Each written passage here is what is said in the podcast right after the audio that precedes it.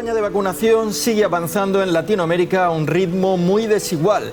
Mientras Chile es uno de los países con mayor porcentaje de vacunados de todo el mundo, Haití se sitúa a la cola mundial y hubo repudio transversal, incluso de organismos internacionales, a la violencia ocurrida ayer tras la marcha contra la migración irregular en Iquique. Un grupo de manifestantes quemó carpas, colchones y ropa de decenas de familias extranjeras. Los 27 han dado este martes su visto bueno al desembolso a España del primer tramo del Fondo de Recuperación que asciende a 10.000 millones de euros. Francia e Italia han firmado un tratado bilateral con el que pretenden estrechar lazos y reforzar su influencia en Europa. Ya no quedan soldados estadounidenses en Afganistán. El Pentágono ha confirmado que se ha completado la retirada total tras 20 años de guerra. El último avión C-17 de Estados Unidos. Según la Organización Meteorológica Mundial, el cambio climático agravará la pobreza extrema en África hasta afectar a 118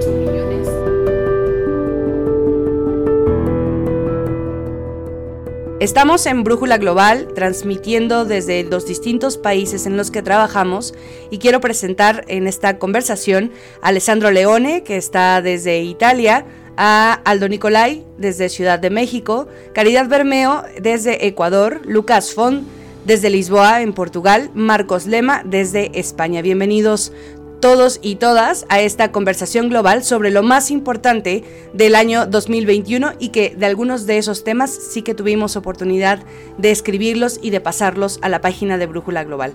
Quiero empezar por esta parte de América Latina en la que estamos ahora mismo, eh, Caridad, Aldo y yo. Y Aldo, tú vas a empezar con el tema de la pandemia, qué significó para América Latina y cómo se ha desarrollado en un continente tan complejo eh, para llevar a cabo restricciones tan severas como las que se llevan a cabo en otras partes del mundo. ¿Cuál es el panorama en América Latina, Aldo, en cuanto a la vacunación, por ejemplo? Perfecto, Erika. Bueno, pues primero me gustaría dar un poco de contexto sobre el tema. En el mundo, pues muchos países han podido avanzar a pasos agigantados con sus procesos de vacunación, pero otros no lo han podido realizar de la misma forma.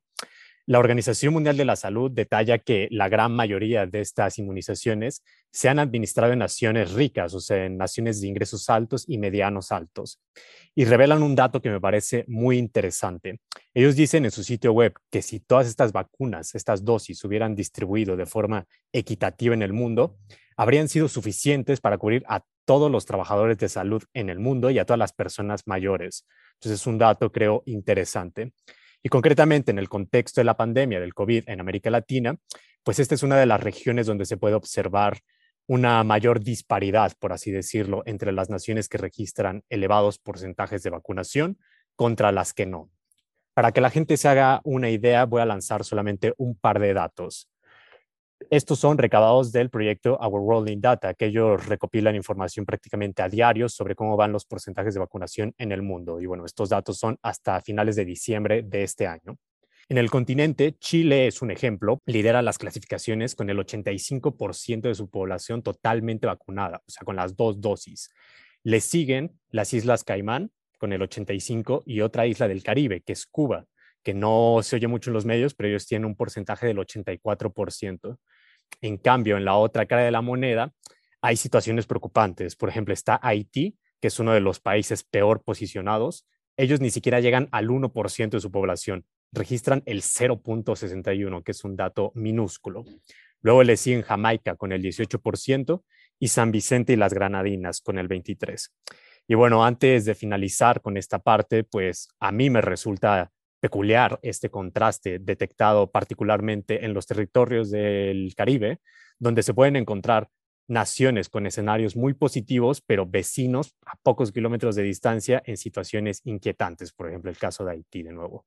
Y bueno, pues este es un tema que se ha hablado eh, en múltiples ocasiones en los medios, pero que seguro quedará de qué hablar el siguiente año. Además, en un continente como América Latina, en el que la pandemia vino a agravar otras problemáticas. Y para eso, Caridad Bermeo desde Ecuador tiene algunos datos y esta información. Sí, eh, gracias, Erika. Eh, bueno, el, el, principal problema latinoamericano que se ha visto exacerbado por la pandemia este año, uno de los principales, es la migración. Esto tiene que ver con muchos factores, entre esos la pobreza. El hambre en América Latina aumentó en 13,8 millones de personas según la, la ONU este año a raíz de la pandemia y eso ha impulsado la migración interna en América Latina muchísimo gracias a la pandemia y a los cierres de fronteras que se vieron en 2020 y principios de 2021 en muchos casos, la migración ha encontrado rutas mucho más peligrosas y mucho más eh, complejas y extremas para abrirse paso en América Latina. Este es, por ejemplo, el caso del desierto de Atacama en Chile. Quería resaltar este caso particularmente porque ha sido uno de los más graves de este año, porque tiene mucho, eh, tiene mucho anclaje de actualidad debido a las elecciones chilenas. En el norte de Chile, en la frontera con Bolivia, particularmente, están dos poblaciones que son eh, focos de migración muy graves. La primera es Colchane, que es una población que limita con Bolivia. Es una población de 1.600 habitantes en la que ingresan alrededor de 1.000 inmigrantes irregulares al día. Este es un paso no habilitado de Chile. Eh, Chile divide sus pasos por los pasos habilitados y los pasos inhabilitados y penaliza a los migrantes que ingresan por pasos inhabilitados. En este caso, durante 2020 y 2021 no ha habido otra forma de ingresar a Chile que no sea por esos pasos porque, eh, como dije antes, la pandemia obligó a cerrar estas fronteras. Entonces, los migrantes no pueden darse el lujo de frenar su, cruce, su camino. Muchos migrantes salieron incluso antes de la pandemia desde Venezuela, por ejemplo, que es uno de los países con mayor migración de América Latina. Se calcula que alrededor de unos 4.6 millones de venezolanos han salido de su país y se han quedado en América Latina. 5.6 millones de venezolanos han salido a todo el mundo. Entonces, ellos no pueden frenar su curso migratorio debido a la pandemia. Ellos no paran. Entonces, han visto obligados a usar estos pasos no habilitados, que son muchas veces muy peligrosos. Como mencionaba, el desierto de Atacama es uno de los desiertos más áridos y más fríos del mundo. Este paso fronterizo está a 3.600 metros sobre el nivel del mar.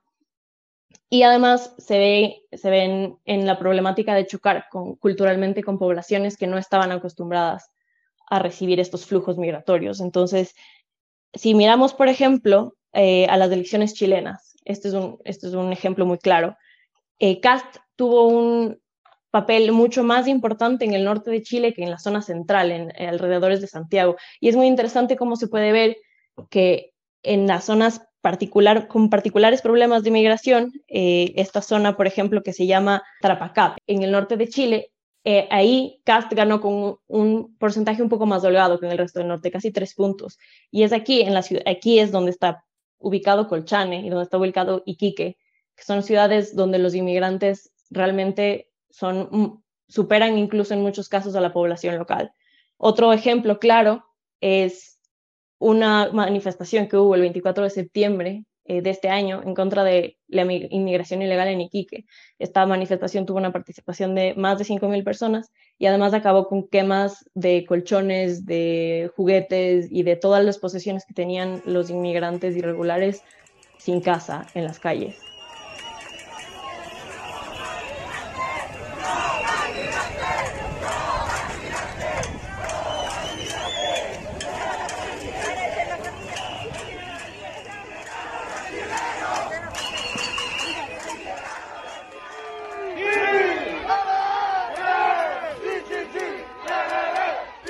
Entonces creo que esto es algo que sí será, seguirá marcando 2022 definitivamente.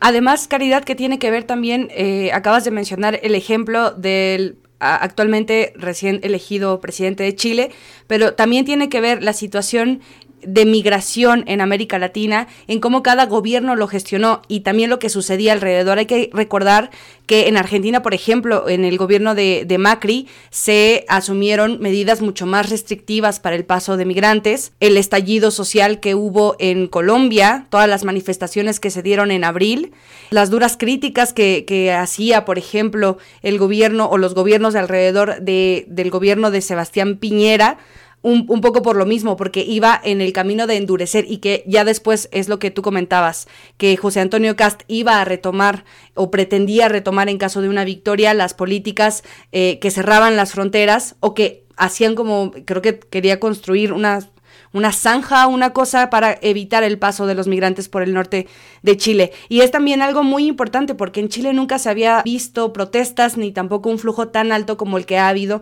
en los últimos años. Esto claramente agravado por la pandemia. Me gustaría también mencionar este dato que cerca de 15 personas han muerto este año en, en la frontera justamente entre Chile y Bolivia y es un número que nunca, al, al que nunca se habían enfrentado los chilenos y las chilenas. Es cierto que hay una, una suerte de esperanza por las medidas que se van a tomar en cuanto a derechos humanos y al tema migración con el recientemente elegido presidente Gabriel Boric y que además viene de un pasado eh, de líder estudiantil y de un enfoque muy humanista. También quisiera mencionar, hay dos grandes éxodos de migrantes en América Latina, el venezolano, que es justamente lo que hablaba Caridad, que está llegando ya a eh, el territorio al norte del cono sur, que antes no veíamos eso y esto se agravó precisamente por la pandemia. Y también el otro gran éxodo es el de los haitianos. Hay que recordar que en, en este mismo año, fue el 7 de julio cuando ocurrió el magnicidio del presidente Jovenel Mois y fue un poco como la, la, cereza del pastel, porque se desataron un montón de cosas terribles que llegaron después a Haití. Eh, las pandillas tienen tomados los puertos, hay carencia de eh, energía eléctrica, eh, las torres están tomadas también por pandillas de, de, delincuentes, el asesinato todavía, el magnicidio no queda clarificado, después viene una tormenta tropical, después vienen ciertos desastres naturales que han hecho que los haitianos lleguen incluso por la ruta que ocupaban antes eh, o hasta hace muy poco los centroamericanos, que no hay que olvidarnos de toda la migración masiva que recibe México desde Centroamérica. Entonces, esto agravado por la pandemia y por todos los eh, conflictos sociales que siempre han caracterizado en América Latina. Ahí eh, una puntualización interesante sobre los haitianos es que se ha visto muchísimo, claro, en el aumento de flujos migratorios de haitianos hacia Estados Unidos y a través de México, eh, también se ha visto muchos haitianos que han salido de Chile. Lo que pasa es que Chile siempre ha sido un país muy atractivo para la migración interna en América Latina y, en el Caribe. Y claro, con la promesa del sueño chileno roto, pues muchos haitianos salieron de Chile y se, y se dirigieron hacia Estados Unidos, cruzando literalmente todo el continente americano hasta llegar al norte. Y eso se ha visto mucho este año y también se ha visto mucho distintos flujos migratorios que no eran los flujos centroamericanos. Esto ha sorprendido muchísimo en la frontera sur estadounidense. Un ejemplo claro son los ecuatorianos. Eh, los ecuatorianos han, se han visto obligados a cambiar de ruta migratoria tres veces este año, por poner un ejemplo, ¿no? Eh, se nos retiró la visa, se nos impuso visa de turista para entrar a México porque un tercio de los ecuatorianos que viajó a, a México en 2020 se quedó en ese país. Eh, luego de eso se nos se nos impuso una visa en Guatemala también, porque la ruta cambió hacia Guatemala y ahora la ruta es Nicaragua. en realidad, eh, ha aumentado significativamente otras nacionalidades que no sean las centroamericanas en los encuentros de frontera sur en Estados Unidos. Eso también son datos que han sorprendido mucho al gobierno estadounidense y que se han registrado en medios como Wall Street Journal, que hizo un especial sobre las nuevas migraciones en, la frontera sur de Estados Unidos. Vale, alejándonos un poco de cómo se agravó la situación de migración gracias a la pandemia, me gustaría ir, dar un salto hacia Europa para hablar de lo que está aconteciendo en los países en los que nosotros tenemos presencia, en los que Brújula Global ha tenido la oportunidad de reportear temas en la calle, con historias de vida ahí en Portugal, en Italia, en España, Así que saludo a Marcos Lema, que nos habla desde España. Él nos va a contar un poco del tablero político, geopolítico, social que sucedió en Europa durante 2021 y también qué podríamos esperar, cómo se van a mover las cosas para el 2022. ¿Qué tal, Erika? ¿Qué tal, amigos? Pues el 2022 estará marcado por las elecciones presidenciales en Francia. Francia que precisamente va a presidir la Unión Europea en el primer semestre, pero puede ser la despedida de Manuel Macron, que ahora mismo es el gran baluarte de eh, la Unión Europea, de la construcción europea, junto a Mario Draghi. Ahora nos comentará también nuestro compañero Alessandro Leone desde, desde Roma. ¿Y por qué es el gran baluarte? Porque hay que mirar a lo que pasó en 2021. Se ha ido Angela Merkel, la eterna canciller alemana que gobernaba desde 2005, 16 años, y había eh, formado pues, la UE actual en ese eje franco-alemán junto a Francia. Esto deja un vacío de poder, evidentemente, que intentará eh, llenar Macron si es capaz de vencer en la primera vuelta del 23 de abril, pasar la segunda, como sabéis es un sistema presidencialista, pasan los dos candidatos más votados y en la segunda del 7 de mayo.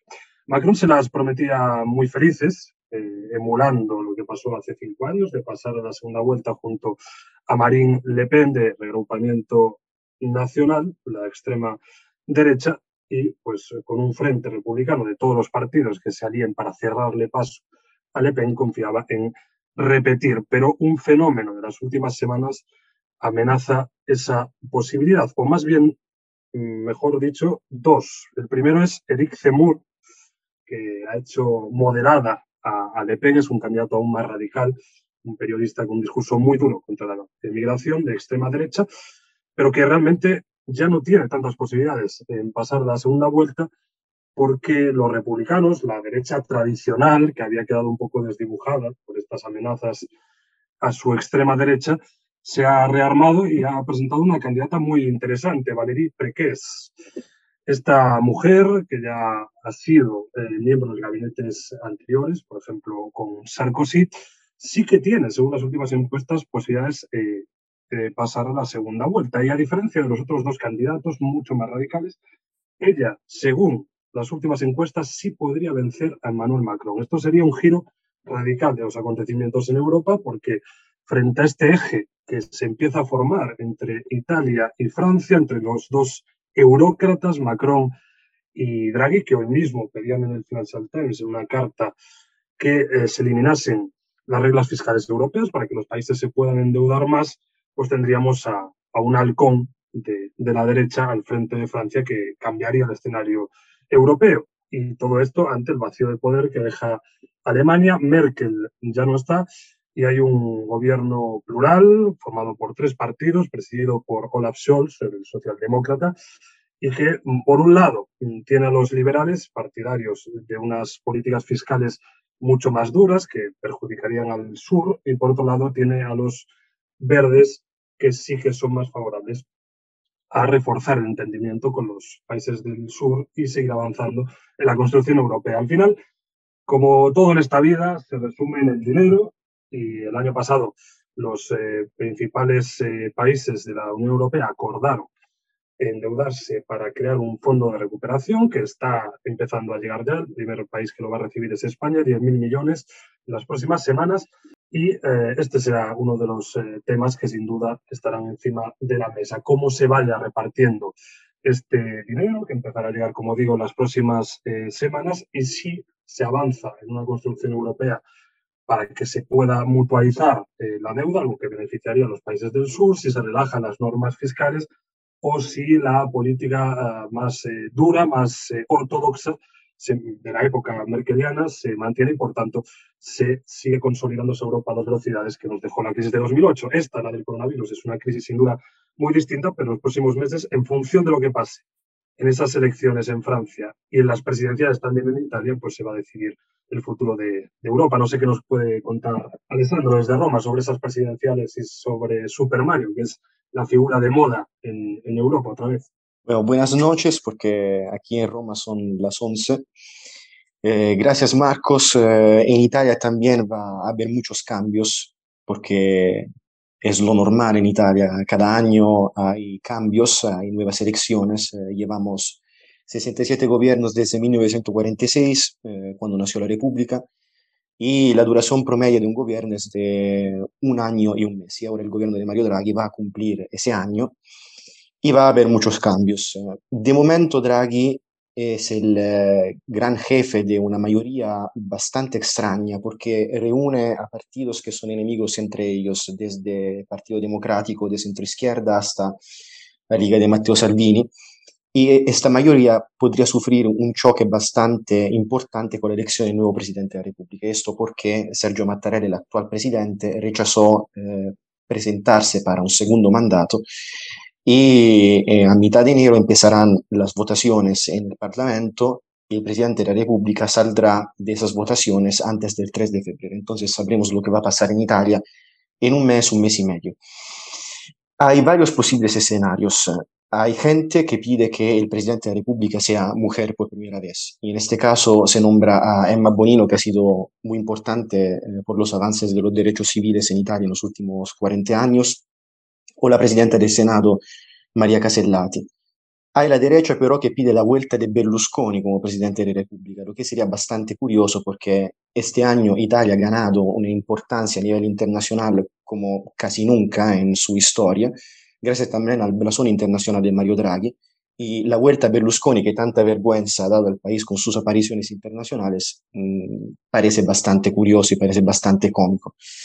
El tercer escenario tiene que ver con la eh, posibilidad que Draghi tiene de poner de acuerdo a la mayoría para que él se convierta en el nuevo presidente de la República. Lo que significaría que debería dejar el puesto como primer ministro, creando una potencial crisis de gobierno. Esta posibilidad se ha reforzado en los últimos días gracias a una rueda de prensa en la que Draghi no ha descartado la idea ha dicho que su futuro está en manos de las fuerzas políticas y que él es un abuelo al servicio de las instituciones. Y claramente como el presidente de la República tiene que tener por lo menos 50 años, eh, esto hace entender que está bastante abierto a la posibilidad de convertirse en nuevo presidente de la República. Eh, asegura que eh, esta mayoría seguirá adelante en todo caso y hay algunas, algunos rumores en los periódicos italianos que hablan de un potencial reemplazo indicado por el mismo Draghi. Podría ser el ministro de la Economía Daniele Franco o la ministra de Justicia Marta Cartabia, en este caso sería la primera mujer eh, primer ministro en Italia. Pero podría también crearse una nueva crisis de gobierno, lo que, como decía antes, es bastante normal en Italia, y en este caso el país eh, volvería a votar y debería eh, ganar la derecha porque suma en este momento más votos con una alianza entre Salvini, entre Berlusconi y eh, la secretaria del Partido Hermanos de Italia, Giorgia Meloni. Esta es la parte de Italia un poco más proclive a escuchar los proclamas de los movimientos antivacunas, a ser más crítica contra las restricciones eh, por la COVID y también más euroescéptica. Y eso lo vamos a descubrir nada más en un mes, un mes y medio. Este va a ser un año bastante movido en Italia. Imagínate, Alessandro, que gana la derecha unas elecciones eh, anticipadas en Italia que también gana la derecha las presidenciales de Francia, ¿no? Serían dos sorpresas que removerían por completo, causarían un terremoto en este tablero europeo que después de unos años tan difíciles, con el Brexit, con el auge de los populismos, con la crisis del coronavirus, pues por fin parecía que se estaba estabilizando y que empezaba a haber esperanza con estos fondos de, recuperación, que de hecho, y esto es un dato importante de 2020, han hecho que baje eh, el euroscepticismo. Según todas las encuestas, las de Eurostat, por ejemplo, que, que organiza la propia Comisión Europea, la confianza en las instituciones, incluso los países menos proclives, estoy pensando en Polonia, en Hungría, pero que al final también van a recibir el dinero, ¿no? Y esos ciudadanos quieren ese dinero para salir de la crisis, pues está, está aumentando, ¿no? Sería un paso atrás enorme que pasar del eje Draghi-Macron a un eje uh, Salvini-Semur, ¿no? Sería una cosa, vamos, un terremoto absoluto. Sí, sería bastante raro, además porque en Italia, en las últimas elecciones regionales, la izquierda ha ganado prácticamente en todas las regiones, entonces habría una vuelta atrás en este sentido a nivel nacional. Y efectivamente, según los datos de Eurostat, el nivel de confianza de los italianos hacia la Unión Europea ha aumentado y ha bajado el nivel de confianza hacia la gestión económica italiana. Eh, en este caso Italia es uno de últimos países en Europa. Eh, claramente con la llegada de Draghi, que ha llegado precisamente para gestionar los fondos de recuperación europea, Italia ha ganado mucha importancia a nivel internacional y ha sido galardonada también por el The Economist como país del. Y precisamente The Economist pide a Italia que Draghi no se convierta en presidente de la República porque es un eh, papel más de imagen institucional que de gestión. Y en este caso, Italia, según estos periódicos, la prensa internacional y según la comunidad internacional, porque Italia nunca en los últimos años, desde Berlusconi sobre todo, ha tenido una buena imagen, eh, con eh, Draghi que podría dejar el puesto como primer ministro, la situación empeoraría y eh, volvería Italia a una nueva crisis. Pues efectivamente, como comentaba Alessandro, después de los resultados de estas elecciones municipales donde la izquierda, la de verdad, ha recuperado Roma, y después de los resultados de las elecciones eh, alemanas, donde la socialdemocracia, a pesar de tener que pactar, pues también ha vencido, parece que hay una recuperación ¿no? de la socialdemocracia que había atravesado una crisis tremenda después de la gran recesión de 2008. Y precisamente durante esos años era Portugal la referencia, el faro de ese movimiento político, pero ahora se está desestabilizando. Va a elecciones en enero y no sé lo que puede pasar. A ver qué nos cuenta Lucas Font desde Lisboa.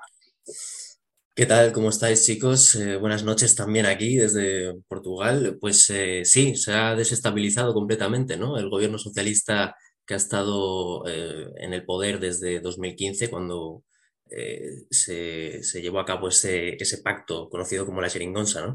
Hay que recordar que estas elecciones que se, se llevarán a cabo este 30 de enero eh, no estaban previstas, se convocaron anticipadamente tras el rechazo parlamentario a los presupuestos presentados por el gobierno socialista que gobierna en minoría en Portugal. Eh, este rechazo se produjo gracias al voto de los antiguos socios parlamentarios del Ejecutivo, el Bloco de Izquierda y el Partido Comunista Portugués, que rompieron un acuerdo de izquierdas que comenzó en 2015 y que fue eh, bautizado, como decía, ¿no? como, la, como la jeringonza.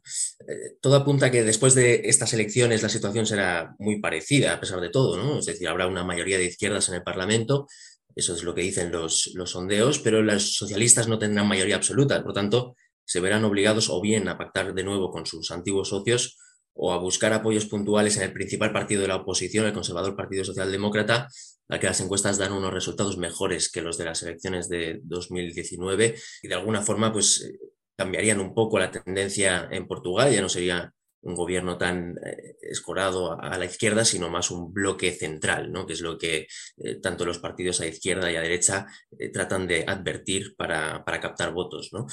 Otro escenario menos probable sería una suma de los partidos de derechas que les permitiera llegar a un acuerdo para desbancar a los socialistas del gobierno, pero para ello será necesario que el Partido Socialdemócrata llegue a un, pacto con la extrema derecha que está disparada en los sondeos y que podría ser la tercera fuerza política por detrás de los dos principales partidos, aunque eso sí quedaría muy lejos de, estos dos partidos en número de escaños.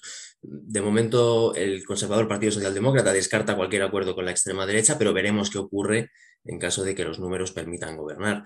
Eh, en cualquier caso, el partido que consiga gobernar lo hará con un lo hará en un momento crucial para Portugal, con el resurgimiento de una pandemia que parecía superada.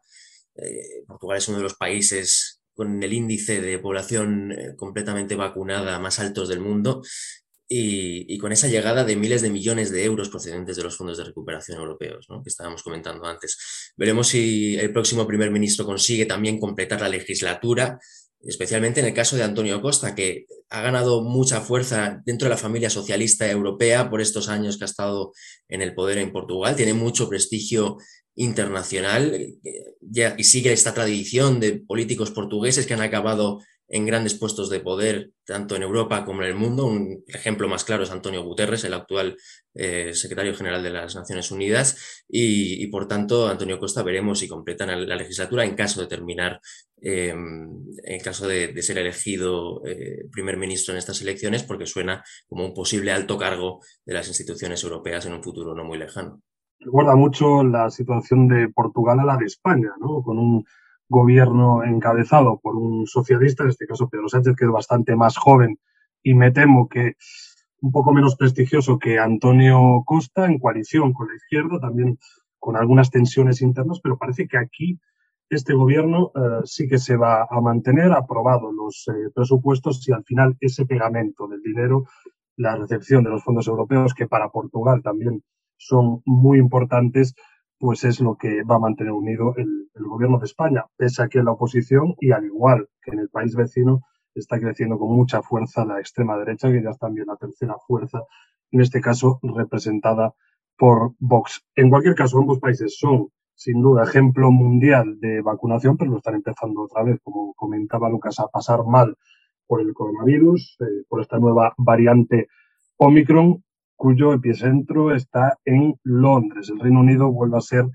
el triste ejemplo eh, europeo en cuanto a gestión de la pandemia, con un líder Boris Johnson que cada vez está más discutido, pero a él no lo discute la oposición, no lo discuten sus socios de gobierno, sino los miembros de su propio partido, que estas últimas semanas incluso sabíamos a través de un chat de WhatsApp pues lo querían defenestrar. De hecho, el propio Johnson participó, igual que otros miembros de su ejecutivo, en reuniones prohibidas en su momento por las restricciones del coronavirus. En fin, es eh, un desastre, sin duda, la gestión de la pandemia en el Reino Unido, pero no es lo único que ha funcionado mal en ese país tras el Brexit. El 1 de febrero de 2022 se cumplirán ya dos años desde que los británicos abandonaron la Unión Europea y la situación no es la que muchos esperaban, sin duda, con un gran desabastecimiento, eh, lo hemos visto hace unos meses debido a los eh, problemas en el transporte.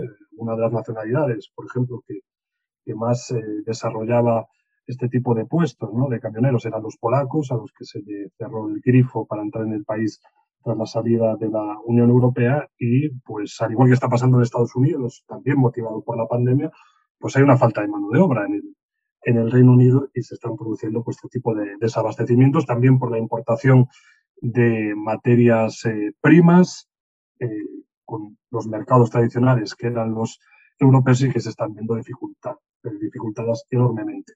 Por poner un ejemplo, en el Reino Unido hay una falta enorme de algo tan básico para los agricultores como fertilizantes. En cualquier caso, este es un problema global que está afectando especialmente a Europa. Las cadenas de suministro están muy tensionadas tras la crisis del coronavirus y el problema de la carestía de las materias primas, también de la energía, se hace aún más grave debido a la presión que ejerce el gran enemigo de Europa desde el este, que es Vladimir Putin. Esta semana hemos visto nuevos récords de la electricidad, nuevos récords del gas, justo cuando está llegando el invierno en Europa y algunos ya rumorean incluso que se pueda producir desabastecimiento. En principio, no es esta la situación de momento, pero lo cierto es que Europa está en manos de Putin, que se quiere vengar del gobierno alemán, ahora, como decíamos, con presencia de los verdes y que va a paralizar el gasoducto Nord Stream 2, que eh, permitiría eh, que entrase eh, gas desde Rusia a través de Ucrania. ¿Qué hace Putin? Pues dice, ya que no queréis esta obra, pues paralizo el suministro y ya veréis a ver cómo aguantáis este invierno. En fin, al final, entre el virus, la inflación, el enemigo que tenemos al lado de, Putin, pues parece que los problemas no se acaban en Europa, a pesar de que, al menos ahora, ya haya en la Casa Blanca alguien un poco más tranquilo que no nos pone tantos aprietos como es Joe Biden. En resumidas cuentas, me gustaría que me contaran, Alessandro, eh, Lucas y Marcos, eh, con todas estas cuestiones posando sobre las cabezas de la Unión Europea, el Brexit, por ejemplo, a mí me surge la, la interrogante de cómo todo este proceso del Brexit, cuánto se puede extender, cuándo empezaremos a respirar o empezarán ustedes ahí en Europa a respirar un poco más tranquilo eh, para que esto no obstaculice otras actividades de los países europeos. Y lo otro, cómo me interesa mucho el eje político, cómo quedará, eh, eh, cómo afectará el resultado de las elecciones en Italia, lo que sucede en Portugal, a España, como un, panorama como muy global en, esas cuestiones, si, si pudieran decirnos. Bueno, el Brexit es, es fácil. En realidad, pues ya se ha consumado. Eh, el problema lo tienen principalmente lo mismo los británicos. Claramente, eso sí que se ha comprobado con el paso de estos eh, meses que el gran perjudicado de esa salida ha sido el Reino Unido y la Unión Europea. Pues al contrario, parece que al final ha cundido el ejemplo y, de alguna manera la seguridad del Reino Unido pues ha hecho unirse más a las principales potencias europeas. Al menos esa fase ya se ha pasado, pero ahora tenemos otras que tienen el epicentro, aparte de Francia, en, Italia y Portugal, como hablábamos antes, porque vuelven a la inestabilidad política con esos procesos electorales. Si te puedo decir, Erika, en Italia se suele hablar muy poco de política internacional y de Brexit porque la prensa es bastante provincial y se habla de asuntos internacionales solo cuando tienen que ver con Italia. Y Brexit en Italia ha tenido que ver bastante poco comparado con otros países, especialmente con Francia, si tomamos en cuenta, por ejemplo, el debate sobre la pesca en el canal. Pero sobre el tablero eh, sí podría cambiar y podría cambiar radicalmente con estas nuevas elecciones, las elecciones del presidente de la República, si llevan a elecciones generales del, de todo el Parlamento. Y claramente con una victoria de la derecha que está favorita en este momento y suma más apoyos que la izquierda, aunque no tanto, sobre todo con un cambio del líder de la derecha, porque ahora el líder de la derecha ya no es Salvini, sino es Giorgia Meloni, que superó a Salvini, y con una, con una con la intención de quedar fuera del gobierno de Draghi, una intención claramente que lo ha premiado, porque eh, la liga ha perdido un poco de confianza de parte de sus electores. Si el eje de izquierda, de derecha va a ganar en Italia, eh, las alianzas van a cambiar radicalmente y eh, habrá un acercamiento a Orban, habrá un acercamiento claramente a Vox, que está mucho más cerca a Hermanos de Italia que a la Liga, y la línea de la derecha la va a dictar uh, Giorgia Meloni. Entonces será algo bastante parecido a lo que fue el primer gobierno de Conte cuando uh, gobernaba con Salvini, pero también con uh, nuevas alianzas um, como la de Vox y también con otra otras expresiones y otro discurso sobre el asunto, por ejemplo, de Cataluña, si el uh, jefe de la, de la, derecha italiana va a ser uh, Giorgia. Si queréis hago un, un, un pequeño apunte de, de Portugal. Eh, el contexto europeo, Portugal, digamos que no es uno de los eh, pesos pesados ¿no? dentro de lo que es eh, la Unión Europea por, por tamaño de tanto de su población como de, de su economía. Pero, pero bueno, aún así Portugal, en Portugal hay un hay muy pocos euroescépticos, eh, podríamos decir, es un país eh, en el que la gran mayoría de la población es eh, pro-europea y está a favor de las instituciones europeas. Portugal también es un país que ha recibido mucha inversión europea y eso ha contribuido mucho a, a, mejorar la situación tanto a nivel educativo, de infraestructuras, de, eh, incluso sanitario. Por tanto, el, hay un sentimiento muy favorable hacia la Unión Europea, incluso en los partidos más escépticos. En, en, en, el caso de la izquierda sí que durante los años de la Troika hubo un euroescepticismo muy, muy, muy grande, pero digamos que eso quedó, quedó ensombrecido, quedó, digamos, en un, en un lado cuando, cuando hubo ese acuerdo con el Partido Socialista, que al final fue el que impuso sus, sus políticas y, y digamos que todo lo que los partidos de izquierdas en Portugal mmm, clamaban antes de, de, esas elecciones en 2015, pues quedó, quedó en, en, poca cosa, ¿no?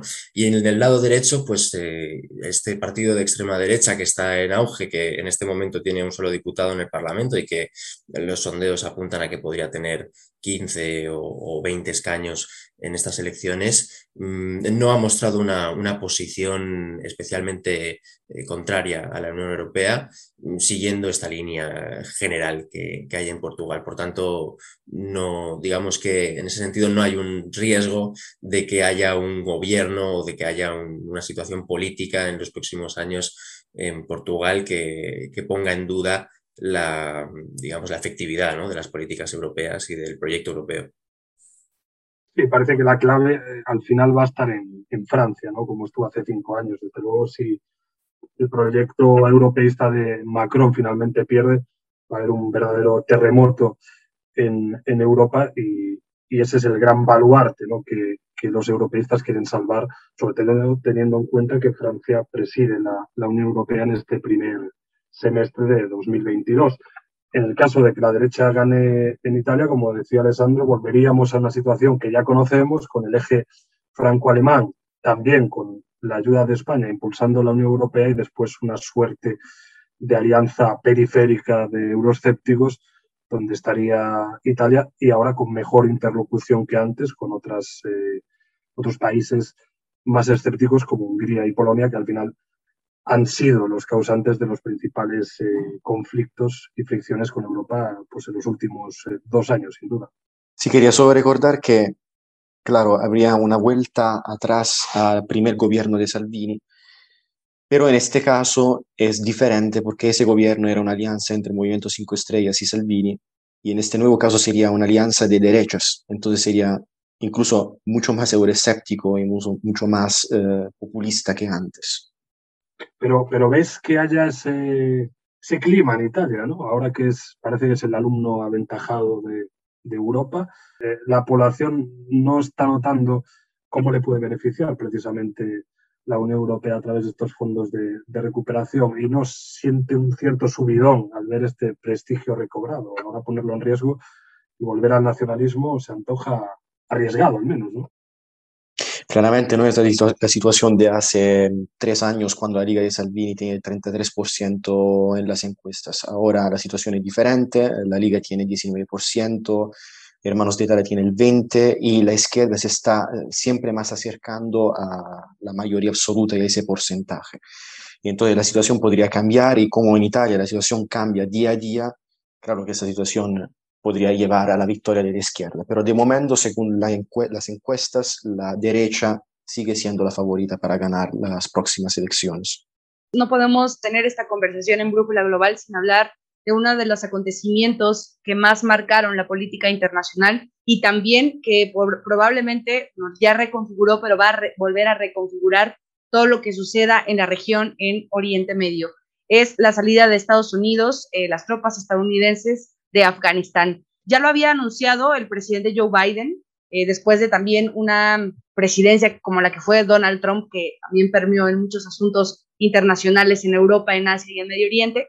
En este caso, Joe Biden lo avisa, lo, lo advierte, anuncia en, en, abril del 2021 que retirará a las tropas e incluso eh, comenta que no es justo que en un conflicto de dos décadas sigan muriendo soldados estadounidenses. ¿Cómo afectó esto o cómo lo ven? ¿Cuál es la lectura que hacen ustedes desde sus países sobre lo que pasó? Y hay que recordar también que la salida o la intervención, más bien la intervención, la llegada de Estados Unidos en esta zona se da después de los ataques terroristas del 2001 y con la excusa un poco de desmantelar estos presuntos armamentos que tenía Afganistán e Irak para hacer la guerra o más ataques terroristas. ¿Cómo lo, ¿Cuál es la lectura que hacen ustedes de este importante hecho que sacudió toda la política internacional en este año? Desde España querría hacer una puntualización y es que en relación a lo que hablábamos de la política europea, fue un desafío muy importante el acoger a tantísimos eh, refugiados eh, afganos, no solo de nacionalidad afgana, que, es más difícil, sino sobre todo eh, esas famosas repatriaciones de los propios ciudadanos europeos o afganos que trabajaban para legaciones europeas allí en, en Kabul.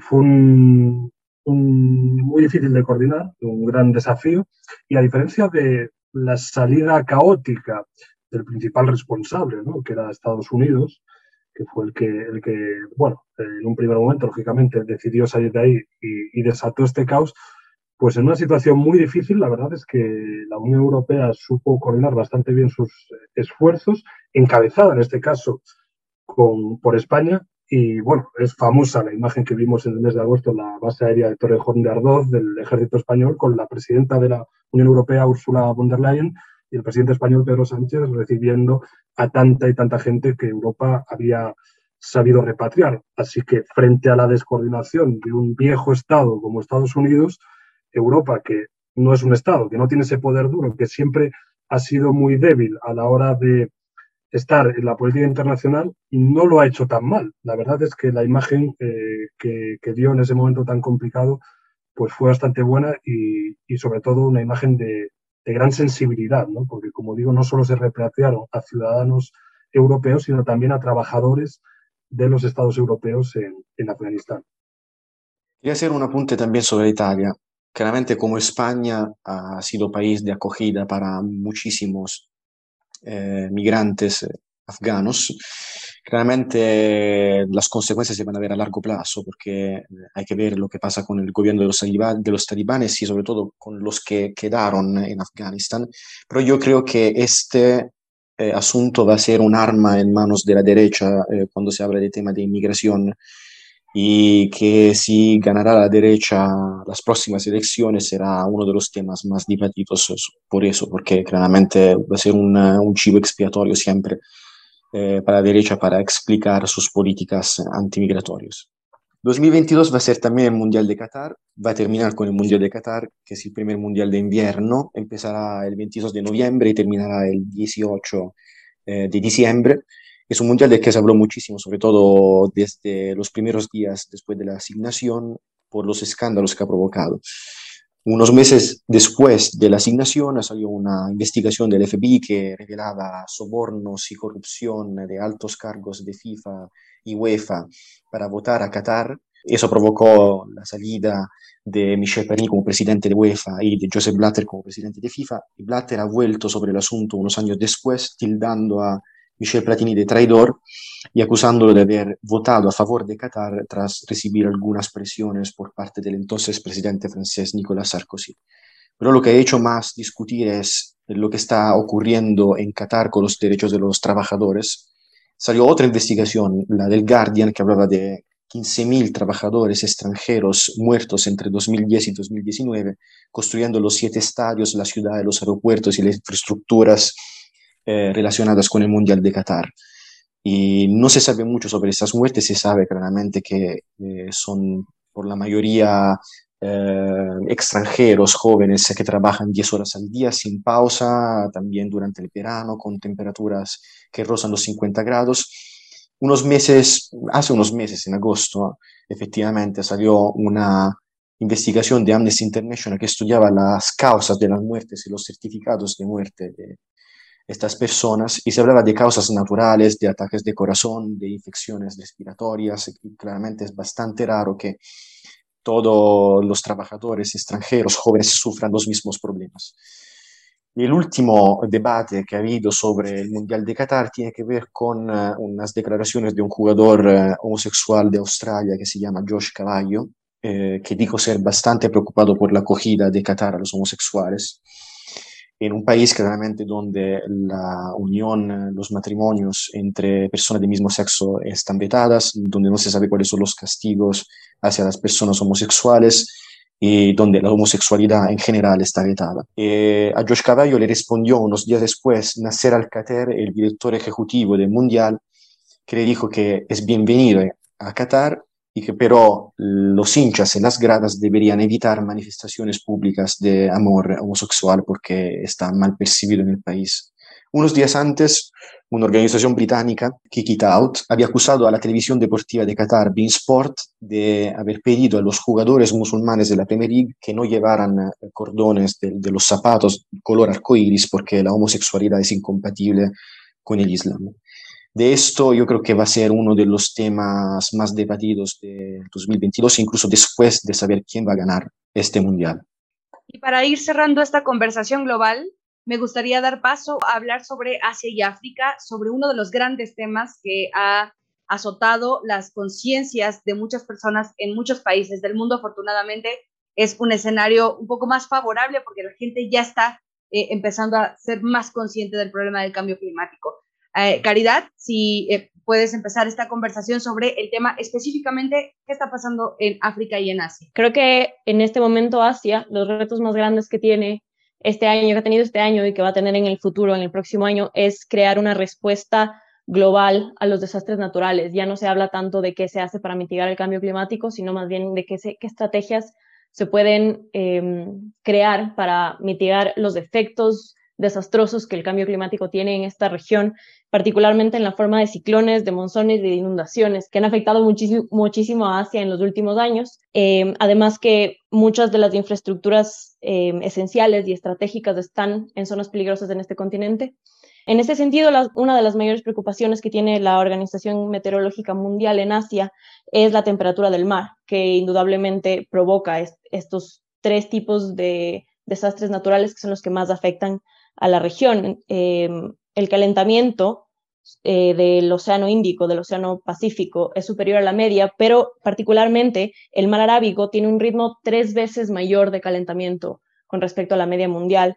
Y entonces esto provoca ciclones tropicales que son muy graves, como el que vimos este año, eh, que afectó a India y Pakistán. Particularmente India se vio muy afectada por, este ciclón. En, Pakistán se vio, se vio el aumento de las temperaturas temperaturas nunca antes vistas, como 43 o 44 grados centígrados en algunas zonas. Pero en India particularmente el ciclón fue muy fuerte, hubo más de 100 muertos, más de 60 heridos, 250 mil personas desplazadas y 55 mil casas dañadas y destruidas, ¿no?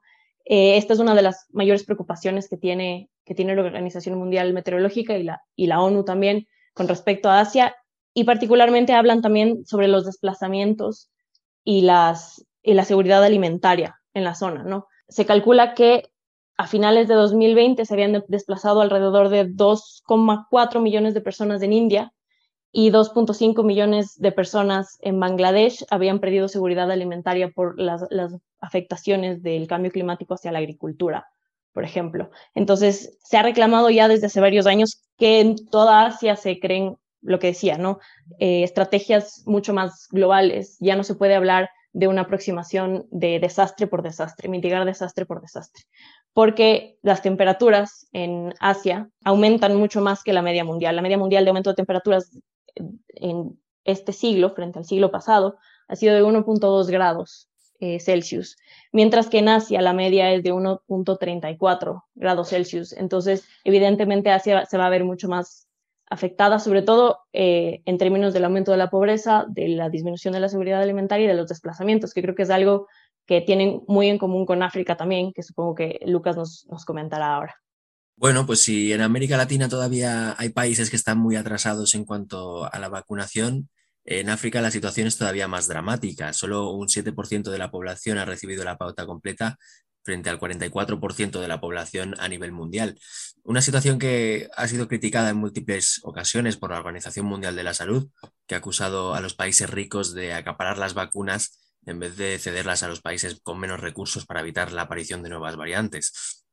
La falta de infraestructuras también ha dificultado los problemas logísticos y ha impedido que iniciativas como COVAX hayan logrado su objetivo de repartir 2.000 millones de dosis a los países más pobres antes de que termine el año. Este 2021 también ha estado marcado por los conflictos armados en el continente, como el que ha enfrentado al gobierno etíope con la comunidad independentista de Tigray, un conflicto que no tiene fin a la vista y que ha provocado más de dos millones de desplazados. Y otra lucha lejos de terminar es la que se está librando en Cabo Delgado, en el norte de Mozambique, donde grupos islamistas siguen causando muertes y miles de desplazados a pesar de los esfuerzos del ejército y de algunas tropas internacionales por recuperar el territorio.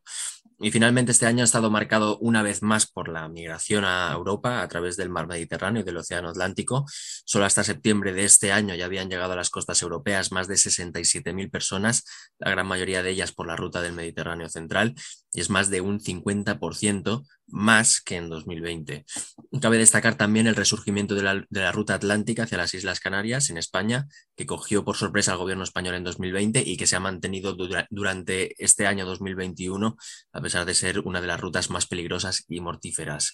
En total, cerca de 2.000 personas han muerto o desaparecido tratando de llegar a Europa por mar hasta septiembre de 2021, según datos de las Naciones Unidas.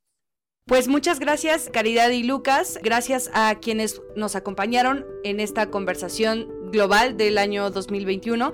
Muchos de estos temas de los que acabamos de hablar durante este rato están publicados en la página de Brújula Global, así que les agradecemos mucho. Gracias a Alessandro Leone, que está desde Italia, Lucas Font desde Lisboa, Caridad Bermeo desde Ecuador, gracias Marcos Lema desde España y Aldo Nicolai desde Ciudad de México. Y también gracias a toda la gente que fue parte de este crowdfunding que lanzó Brújula Global. Gracias a ustedes estaremos sobreviviendo al menos en los próximos meses, quizá los próximos años, y les invitamos para que sean parte de este proyecto, sigan donando y también sigan leyéndonos, que hacemos periodismo con mucho cariño, mucho amor y con muchas ganas de seguir reportando desde las ciudades en donde trabajamos. Gracias a todos, nos vemos en la próxima entrega del podcast de la conversación global.